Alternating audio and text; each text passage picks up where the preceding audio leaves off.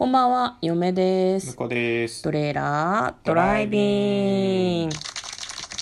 はい、始まりました。トレーラードライビング。この番組は映画の予告編を見た嫁と婿の夫婦が内容を妄想していろいろお話ししていく番組となっております。運転中にお送りしているので安全運転でお願いします。はい、今日はですね、えー、トレドラサブスタジオの方からお送りしております。はい今日はね、あの、周りの機材がね、静かな感じでお送りできると思いますんで、よろしくお願いします。今の喋り始める前に、あの、冷蔵庫の製氷機が氷をガラガラガラガラって作ってて、めちゃくちゃ配慮あるじゃんと思って、撮るよって収録しようって言ったらガラガラガラって作っててすごい配慮しかない機材って思ったよねうんまあ、最近ね、いろいろあの、コンピューター仕込まれてる冷蔵庫もありますんでね。え聞かれてるってこそういうのとが可能かもしれないですね。私たちの？ちなみにうちの冷蔵庫はもう10年以上前に買ったやつなんで、そんな機能は一切ついておりません。つくも神的な何かかもしれないですねかもしれないですねうん、そうかそうか取るのかじゃあ氷でも引き出しとくかみたいな、今のうちにな。そうそうそうそう。なはずがない。ははいい。今日もですね、映画の妄想をしていきたいと思います。今日妄想する映画はこちらです。罪の声、2020年10月30日公開。142分の映画です。はい。35年の時を経て蘇る宿命。罪の声。ということで、えーあれですね。実在の未解決事件をモチーフに過去の事件に翻弄される2人の男の姿を描いたミステリー小説がベースだそうです、はい。小栗旬さんと星野源さん初共演、ん初共演なんだって。らしいですね。はい。はい、じゃあまずは予告編の方を復習してそれから内容の方を妄想していきたいと思います。ラジカセがあります。多分そのカセットテープを星野源さんが見つけたみたいだったのね、でカセットテープって最近その再生できる機器が少ないじゃないですか。だからもしかしたら物置とか押し入れの奥から探してきたラジカセで聞いてるのかもしれない。ラジカセで聞いてると子供の声で何か喋ってるのが聞こえるんですねでそれを聞いて星野源さんは自分の声だっていうふうに思うんです。でその音声実は昭和最大の未解決事件の脅迫に使われたテープの音声だったんですね。脅迫テープは3人の子供の声で作られていたらしくて。でそれ実は星野源さんが演じる役の亡くなってしまったお父さんの遺品を整理してる時に見つけられたテープだったそうなんですね。ってことはお父さん何がしかの事件に関与してた？もしや犯人？みたいなことを星野源さんは勘ぐってしまったかもしれないです。でそこから彼は彼なりにいろいろなことを調べていくんですね。でその調べていく中で、えっと、新聞記者の小栗旬さんと出会うんですねで小栗旬さんも彼なりにいろいろ調べてるんだけどただもうその事件で実は時効を迎えてしまっていて犯人も見つからずに迷宮入りしてしまった事件っていうことなのかね、まあ、あの一般的な言い方をすると。でまあ、2人でいろいろ調べていくんだけどそうすると徐々に、まあ、その犯人のこととかあとはその犯行のテープに使われた人たちがどういう風になってしまったのかみたいなことが徐々に分かっていくみたいな感じの予告編でございました。すごくなんか上手に作られていてあまりその全容がわからないような感じの予告編でした2人のその決断が35年の結末を変える罪の声ということですでは内容を妄想していきましょ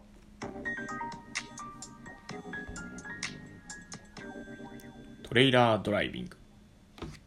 はい。うはいということでね、うん罪の声ですよ。これもう僕は、なんといっても乃木明子さん脚本ですからね。そう向こうはね乃木明子さん脚本っていうともうすごいすごい見るよね。もうすごい見てる。うん。で、あの、監督もね、あの、土井信弘監督なんですよ。今回僕が好きなうん。乃木さんの脚本のドラマが3本あって、何ですか？あの、1個目は、うん。えっ、と、空飛ぶ広報室。はいはいはいガッキー出てたやつだ。ガッキーと、えーうん。綾野剛さんのやつですかね。はいはいはい。で、あと、そのつ、その、もう一個次、まあ、年代的にね、次なのが重版出題。重版出題面白かった。黒木華さんが出てて、出てるやつですね。漫画の編集者の話ですね。うん。で、そして、えっ、と、逃げるは橋田が役に立つ。逃げ恥もそうなんだ。これ全部あのプロデューサーとかで制作に関わって演出担当だったのかな土井さんがね。あそうなんだ。らしくてですね。今ちらっと見えましたけどカルテットも土井さんらしいですね、あそうですね。カルテットも面白かったよね。そうです、ん、いや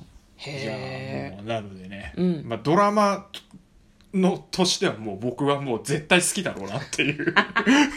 もう最近その乃木乃木脚本って聞くともうなんもうか見るっきゃないみたいな。ねほぼ間違いないんだよね。ねこの間のそうね。MIU MIU もね。も面白かった、うん。ミュウも面白かったけども、まあ、今回のこの映画もきっと面白いでしょうねっていう。ょうねっていう。いやでもこう結構その重いテーマも、うん。あのまあか軽くというかポップな感じで、うん。あの少しコメディも入れつつ見せてくれるっていうのがうん、結構あの良かったんですけど結構今回重いですよね重いと思う。話的にね、うん。あの CM の雰囲気だけだけど予告の雰囲気だけだけそうなんだよね、うん、テーマがテーマだしこれ実話がベースだから、多分、まあ、脚色されてる部分もあるとは思うんだけどそう一応フィクション作品でもあの登場もこれあれ、うん。えっ、と狐目の男とか出てきてたんで、うんうんうん。元になってる実はあのグリコ森永事件っていうやつらしいんですよ、私たち実は世代じゃないんですよギねリギリ生まれてたぐらいそうだから0歳とか1歳とかだから、あんまり知らんのよ。でも親たちは多分びっくりしたろうね。子供が手に取るようなお菓子に毒を入れたぞっていうのがなんかこう公表されて、でそれが似顔絵がね狐目の男っていうふうに呼ばれてたよね。そうだね。で僕もなんか、あのえっ、と昔その特番番組で未解決事件みたいなはいはいはい。まだ時効を迎える前とかにやってて、なんかうん。なんとなく覚えてた3億円事件とうん。狐目の男のあのグリコ森永事件っていうのをなんか何回もやってた、うんうんうん。その大企業を相手取ってなんかその脅迫、うん。でそれをマスコミが結構大げさに書き立てたみたいな、うん。センセーショナルにね。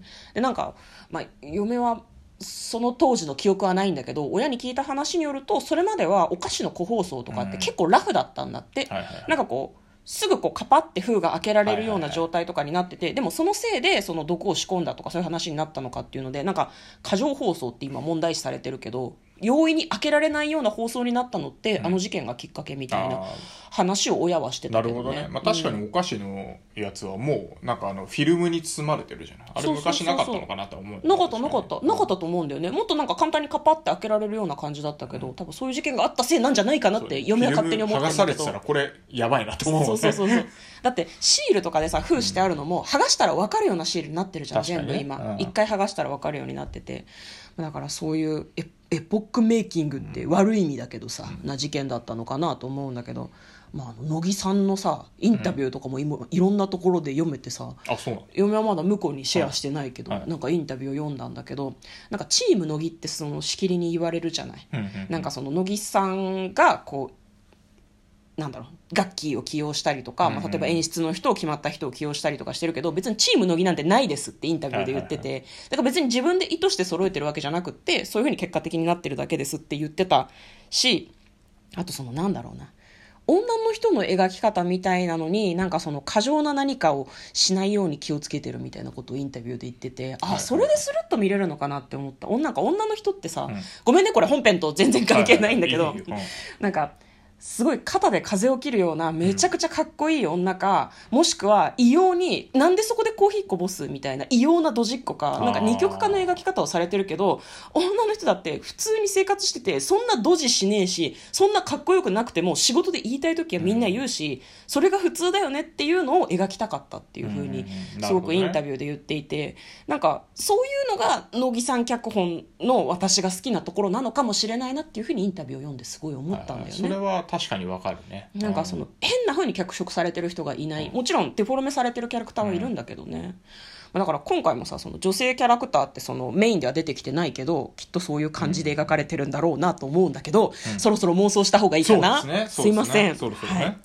実写でも妄想しづれえんだよ。ん実写？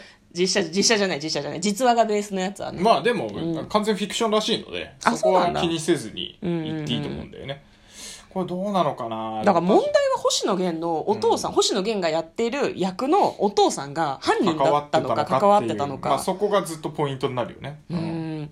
どうなんだろうね。なんかでも本当にさ切り張りしたとかじゃなくて1号線を上りとかなんかと本当に撮ってる撮ってる。本人に記憶がないんだろうねでもきっと、うん。うんうんへえおでもお父さんが犯人エンドではないような気がするよね、うん。あまりに安直というかどうなんだろう。あ遊び半分で撮ってる？それか何か別の事情で撮ってる何かだったのかな？をもらったのかな？そうそうそう。それを悪用されたのかな、はいはいはい。まあそれはあるかもね、ね。そうなんだろうなと思うんだけど。これででも小栗旬と星野源は犯人にたどり着くだろうか果たして犯人には多分でもこの事件の中でも時効を迎えてますから。捕まえられないんだよね、捕まえるわけではないんですよね、うんうんうん。だから話を聞いてって、うん。まあ、犯人はこの人だったんだなっていうのが分かるっていうところまではね詰めていってほしいですねやっぱりね、うん。なんなら犯人はもう亡くなってるとかそういう感じかもしれないしね、でなんかそれによって傷ついた人たちがいっぱいいたっていうことでいろいろあるんだろうなとはちょっと思いますね、いや何にも妄想できない。ごめん余計な話が長かったのよ まあこれはねぜひ見に行きたいなというふうに思っているので、見た後にまたちょっとね。話せばいいですか、はい。はい。なんかあるあと20秒ぐらいで。あと20秒ぐらいではあと20秒ぐらいで。何もないな。何もないな。わかりました。じゃあはい。簡単にストーリーを読んでまいります。